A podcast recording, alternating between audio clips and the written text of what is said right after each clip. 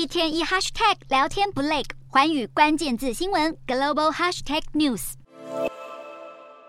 在这个世代，许多人都认为颜值是在社会上取得成功的制胜关键，因此医学美容也变得越来越发达。中国近期甚至迎来了整容季，因为许多高考生希望利用暑假期间洗心革面，带着更精致完美的五官踏入人生的下一个阶段。前脚才走出考场，后脚就踏进医美诊所，拼完高考成绩，赶紧拼颜值。这逐渐成为了中国学生的现况，甚至有不少家长一致认同整形是一种投资。而高考是孩子们人生中最后一次不看脸的竞争，未来他们将面临看脸时代的社会现实。甚至有整形诊所以“当不了学霸，那就当校花”等口号打广告，吸引更多家长和学生消消费，让不少民众抨击这些诊所在贩卖容貌焦虑。让整形的平均年龄越来越低，有心理专家呼吁家长应该要以更多理解和支持培养孩子的自信心，而不是一味追求完美外表。也有医师警告，有整形需求的民众应该具备成熟的心智。虽然如今医美技术越来越发达，但背后的风险仍不容小觑，